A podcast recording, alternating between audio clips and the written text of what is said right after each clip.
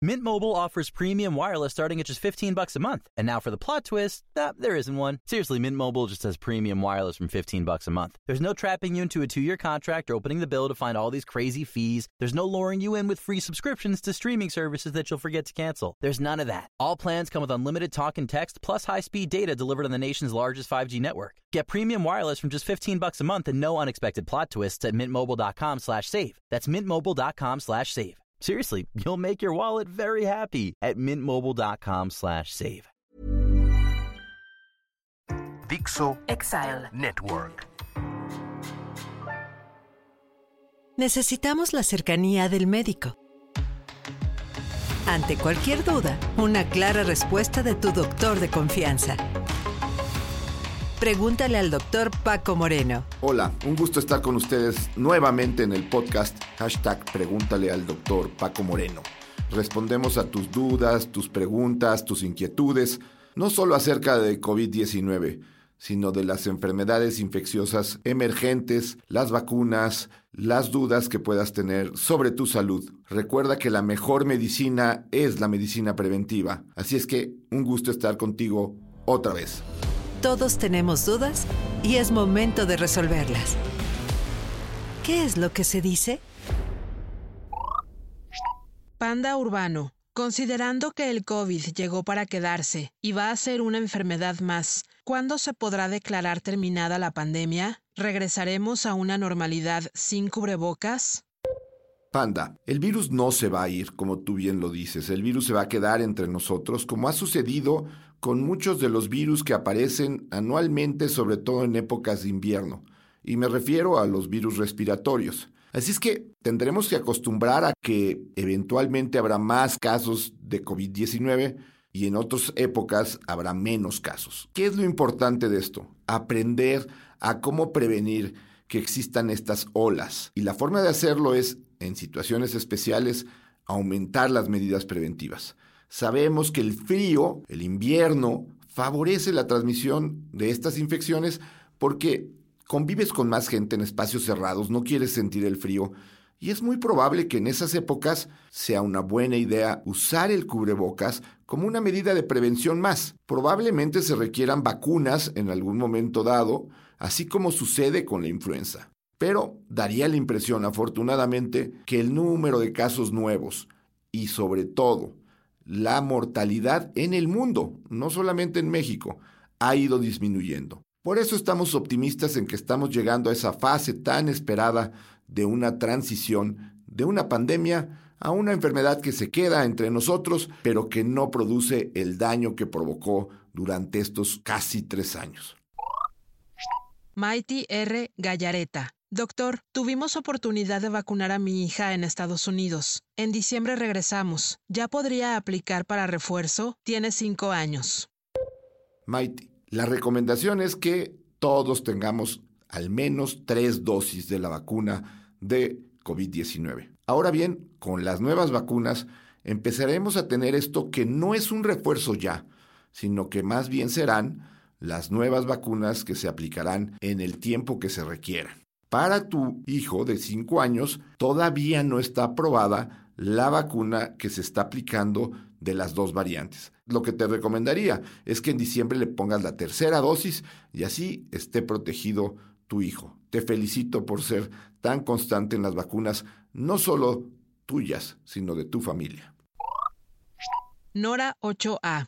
¿Hay alguna rehabilitación para el long COVID que produce brain fog?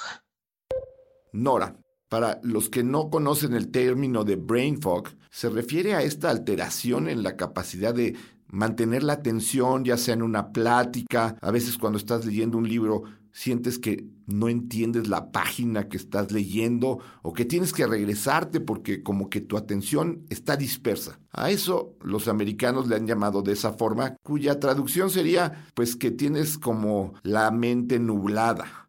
Esto lo que hemos visto es que es algo pasajero y lo que más ayuda es hacer ejercicios mentales, tratar de estar ejercitando tu mente. No existe un medicamento que mejore la atención y algunos que se han usado para aumentar la capacidad tienen efectos colaterales muy serios. Así es que yo te diría, trata de empezar a hacer terapia, terapia de tratar de recordar cosas, de aumentar tu lectura, de tratar de estar oyendo diferentes conversaciones, incluso un podcast te puede ayudar a que estés más alerta y gradualmente ese déficit de atención se irá desapareciendo. No hay evidencia actual de que la gente quede con esta secuela en forma permanente. Así es que a poner a trabajar la mente. Carlos José. Doctor Moreno, tengo una prima de 62 años que se vacunó y hace unos días sufrió un pequeño derrame cerebral. ¿Pudo ser por las vacunas? Carlos José. Con las vacunas de AstraZeneca y de Johnson Johnson, hubo estudios que demostraron que después de la aplicación de la vacuna podría haber eventos en donde se formaran trombos. Pero esto ocurre en cuatro personas de cada millón de las que se vacunan. Muchas de estas situaciones son totalmente coincidentales. No te puedo asegurar cuál fue la situación de esta persona, pero seguramente no está relacionada con la vacuna. Estamos llegando ya casi a los 13 mil millones de dosis de vacunas contra COVID. Imagínate si estas pudieran provocar, pues no solamente trombos, sino cualquier otro tipo de trastorno. El número de personas que hubieran tenido efectos colaterales sería enorme. Hay más dosis aplicadas de vacuna que seres humanos vivos en el planeta. Así es que ojalá y esto se resuelva y esta persona se recupere. Y yo veo muy difícil que esto haya tenido que ver con la vacuna. Magdalena Fernández. En octubre viajo a Estados Unidos. Ya voy a tener casi siete meses de que me vacuné. ¿Es segura la vacuna bivalente, aunque solo fue probada en ratones? Magdalena, la vacuna no solamente fue probada en ratones, ahí se inició el estudio. Realmente la fase 3 de la vacuna demostró que sí elevaba anticuerpos y que sobre todo tenía ya una respuesta inmunitaria, es decir, una respuesta de tus defensas contra la variante Omicron. La vacuna es segura y si ya pasaron siete meses, vacúnate. La recomendación que se está dando por el Centro de Control de Infecciones de los Estados Unidos es que tan solo tienes que esperar dos meses después de la última vacuna. Así es que siete meses es un tiempo adecuado. Ve y vacúnate y de esa manera estarás más protegida. Rubí García. ¿Podemos decir que la pandemia de COVID-19 ya pasó? Veo relajación de medidas preventivas en todos lados. ¿Ya no hay peligro? Da la impresión de que la pandemia va hacia la baja. Y probablemente una de las mejores noticias que existen en este momento es que no se ve que haya una nueva subvariante que esté infectando nuevamente a gente que ya tuvo o que está vacunada. Recordemos que cada vez que había un descenso en el número de casos, aparecía una nueva variante, como ocurrió con Delta en el caso de la India, o luego con Omicron en caso de Sudáfrica, y luego con las subvariantes. Esto parece ya no estar ocurriendo. Hay un par de variantes que se están estudiando, pero que no parecen estar desplazando a las personas que estaban infectadas por otras variantes. Así es que sí, afortunadamente da la impresión de que estamos llegando a el final de la pandemia. Pero estoy de acuerdo contigo. Creo que una de las lecciones grandes de esta pandemia es que deberíamos de mantener ciertas medidas no solamente para cuidarnos de COVID, sino también de las otras infecciones respiratorias. E incluso te voy a comentar algo. Daría la impresión que por estos dos años que hemos estado prácticamente aislados, el número de infecciones respiratorias este año podría irse hacia arriba, simple y llanamente porque nos hemos expuesto menos a esos virus. Y entonces el uso de cubrebocas no solamente puede prevenir para que haya otra ola de COVID, también para que la influenza no sea tan severa y para que otros virus como el virus incisional respiratorio o algunos otros no provoquen tantos enfermos. Ojalá y entendamos que el cubrebocas es una medida de ayuda, de soporte, que no produce daño y que lo veamos como eso, como un escudo, no lo veamos como algo que significa que estamos en peligro. La gente que no lo quiere usar, pues hay que respetarla. Pero la gente como tú, que quiere mantener las medidas preventivas, hazlo. Eso te mantiene seguramente más a salvo a ti y a tu familia. Minoru, ¿cuál test es el adecuado para identificar grado de niebla mental? Mira, no hay ningún test específico para esto. Realmente puedes hacer pruebas de concentración, de memoria, para saber si la persona está teniendo pues un problema de atención. Realmente tú te das cuenta cuando esto está sucediendo. Cuando le preguntas a alguien que tiene este efecto de COVID largo, en donde no se pueden concentrar de forma adecuada, pues lo perciben ellos mismos. No hay tampoco grados en donde podamos decir una persona tiene un déficit de atención mayor a otro. Hay gente que por naturaleza son un poquito más dispersas, tienen la eh, vista puesta en varias cosas, están en una conversación y están tratando de escuchar otra, y pues eso a veces hace que una situación como esta se manifieste de una forma mayor.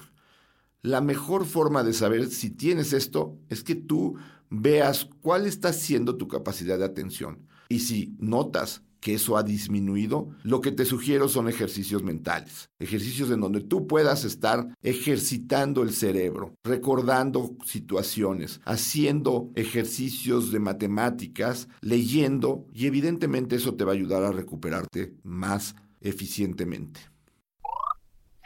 Willy Gámez, doctor Francisco, ¿a partir de cuándo inicia la vacunación de la influenza y si cada año la van mejorando o es la misma? Willy, esta es una pregunta muy importante. El virus de la influenza es un virus que tiene un alto grado de mutación. Tiene dos proteínas en su estructura, una a la que llamamos H, hialuronidasa, y una a la que le llamamos N, neuraminidasa. Por eso, si te acuerdas, se ha hablado de la H1N1, pero también hay H3N2 y así hay varios números de acuerdo a la diferencia que existe en esas dos proteínas. Esto ha provocado que a través del tiempo veamos que el virus cambia. Prácticamente anualmente tenemos un virus diferente. Y hay cambios en la estructura del virus muy complejos que ocurren cada 10, 15 años. Por eso cada 10 o 15 años hay una epidemia más fuerte de influenza. ¿Cómo se prepara esa vacuna? Lo que hacemos es vemos ¿Qué es lo que sucede en el hemisferio sur del planeta? Por ejemplo, Brasil, Argentina, Uruguay, que están al sur de nuestro continente, durante los meses que para nosotros es verano, pero que para ellos es invierno. Detectamos cuáles son las formas del virus que están circulando y se hace una vacuna en base a ese tipo de virus que circulan. Por eso cada año la vacuna es diferente y por eso cada año nos debemos de vacunar. Lo ideal es que empecemos a vacunarnos en los meses de agosto y septiembre, pero en México generalmente se empieza a realizar esto en septiembre y octubre. La realidad es que mientras más rápido nos vacunemos, mejor va a estar protegida no solamente la persona que se vacuna, sino también el que se vacunen las personas evitan que haya diseminación. Así es que ojalá y tengamos pronto la vacuna y ojalá y haya suficientes vacunas para que todos los que se quieren vacunar contra la influenza lo hagan. Es una vacuna buena, segura y que puede prevenir también casos graves de enfermedad e incluso antes de COVID era el virus que más fallecidos provocaba en cuanto a los virus respiratorios en forma anual. Pepe Cerón. ¿Podemos hablar de uso del cubrebocas? Porque en algunas zonas del país aún es obligatorio, ¿Y qué impactos hay al dejar de usarlo? El uso de cubrebocas es una de las medidas que yo creo que más controversia han generado, no solamente en México, sino en muchas partes del mundo. Si tú volteas a ver a los países asiáticos, donde por cierto es donde han ocurrido muchas de las pandemias en los últimos 100 años, ellos tienen como hábito usar cubrebocas cuando van a estar en lugares reunidos con muchos individuos que no son con los que conviven habitualmente. Aquí el cubrebocas fue una medida muy eficaz, no solamente para evitar que tú te infectaras, sino también ayudaba a que tú no contagiaras a otras personas. Desafortunadamente, como muchas de las situaciones que hemos vivido en esta pandemia, el uso de cubrebocas se politizó. En los Estados Unidos incluso había dos partidos, los demócratas que estaban a favor del uso de cubrebocas y los republicanos que no querían usar el cubrebocas porque su presidente, el expresidente Donald Trump, no lo hacía. Aquí en México sucedió algo similar. Al presidente López Obrador nunca le gustó usar cubrebocas y parecería que eso indica que no debemos de usar el cubrebocas. Para mí, esta es una medida eficaz para prevenir infecciones respiratorias. En mi caso particular, yo lo voy a seguir usando en el hospital y sobre todo en épocas en donde haya alta transmisión de infecciones respiratorias. Ojalá y logremos desarrollar el hábito de que el que quiere usar el cubrebocas que lo use y no significa que está mal o que es hipocondriaco. Y el que no lo quiere usar también hay que respetarlo. Pero hay que ser solidarios con los demás. Hay mucha gente que no tiene el mismo sistema de defensas que otros y en ellos el usar el cubrebocas los puede proteger. Así es que yo te invito a que lo sigas usando independientemente de lo que esté ocurriendo en la ciudad en la que vives. Paola M. Por favor, ¿nos podría decir qué sugiere poner en nuestro botiquín de emergencia para sismos? Paola, esto es una gran pregunta y sobre todo porque vivimos en un país con una alta propensión a tener terremotos, sismos y debemos de saber qué tenemos que tener y dónde, porque si lo tienes en el edificio de donde vas a salir corriendo, pues ahí se va a quedar ese botiquín. Lo que debe de contener el botiquín son las medidas esenciales sobre todo para prevenir una hemorragia. El mayor riesgo que existe cuando hay un temblor es que alguna estructura te lastime, te dañe, ya sea te fracture algún hueso o, lo que es más complicado, que llegue a provocar el daño de alguna parte de tu cuerpo en donde empieces a tener un sangrado que pueda ser profuso. De ahí que vendas que puedan aplicarse para tratar de frenar la salida de la sangre es muy útil. Idealmente deberías de tener también algún mecanismo para, si tienen una fractura, lograr estabilizarla. Pero eso es más difícil tenerlo en un simple botiquín. Yo te pediría que tuvieras el material suficiente para limpiar heridas, para cubrirlas y sobre todo vendas para poder aplicar un torniquete que le puede salvar la vida a esa persona que está sangrando mientras llega la ambulancia. Acuérdense que cuando ocurra una emergencia, siempre, además de atender al enfermo, tienes que pedirle a alguien que le llame al sistema de emergencias, porque en el momento lo que tú quieres es ayudar y te olvidas de que si te quedas solo con esa persona, eventualmente no vas a poder atenderla totalmente. Voltea, ve a la persona y busca a alguien y dile directamente, llama al número de emergencia para que llegue una ambulancia. Y entonces sí, dedícate a atender a esa persona que te necesita. Los cuidados y prevención están en tus manos. Acércate a tu doctor de confianza e infórmate. ¿Qué es lo que tienes que saber? Pues es un gusto recibir sus preguntas y yo les dejaría tres consejos que serán útiles no solamente para este momento que estamos viviendo, sino probablemente como una enseñanza de lo que ha dejado la pandemia. En primer lugar, estamos viendo una tendencia a que haya menos casos de COVID-19 en el mundo, en nuestro país, y sobre todo, que junto con las vacunas, los medicamentos, los fallecidos vayan siendo cada vez menos. Esto nos da la esperanza, la ilusión, la alegría de que probablemente estemos llegando al final de esta pandemia. Pero eso no quiere decir que esto ha terminado y que el virus va a desaparecer. Así es que seguirte cuidando es algo que deberíamos de seguir haciendo los que estamos conscientes de lo que hemos vivido y del daño que ha provocado esta pandemia. En segundo lugar, les diría que el cubrebocas no es sinónimo de pandemia. Ver a alguien con cubrebocas no es algo que nos debe de causar extrañeza, miedo. Es más, tenemos que acostumbrarnos a ver gente con cubrebocas y si así lo consideras tú, a usarlo. Si lo usas en una forma adecuada, seguramente tendrás una barrera más de prevención para las infecciones respiratorias que siempre van a estar presentes y que además en ciertos individuos los hace propensos a tener complicaciones y en muchos casos es de las causas por las cuales una persona fallece. Y en tercer lugar es esto, esta pandemia, esto que hemos vivido, debe de generar una memoria, un recuerdo. Tenemos que estar conscientes de lo que pasó, porque si no aprendemos algo positivo después de todo lo que hemos sufrido, de nada habrá servido el haber logrado salir adelante. Y una de las enseñanzas que dejó esta pandemia es la solidaridad.